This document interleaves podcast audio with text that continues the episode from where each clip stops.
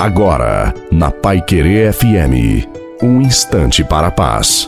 Uma boa noite a você, uma boa noite também à sua família, seus familiares. Coloque a água para o Padre abençoar.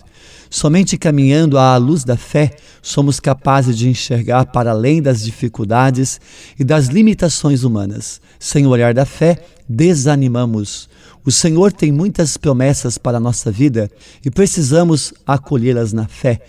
E peçamos hoje ao Espírito Santo que nos revigore na fé e ao longo de toda esta noite demos glória a Deus em tudo o que nos acontece.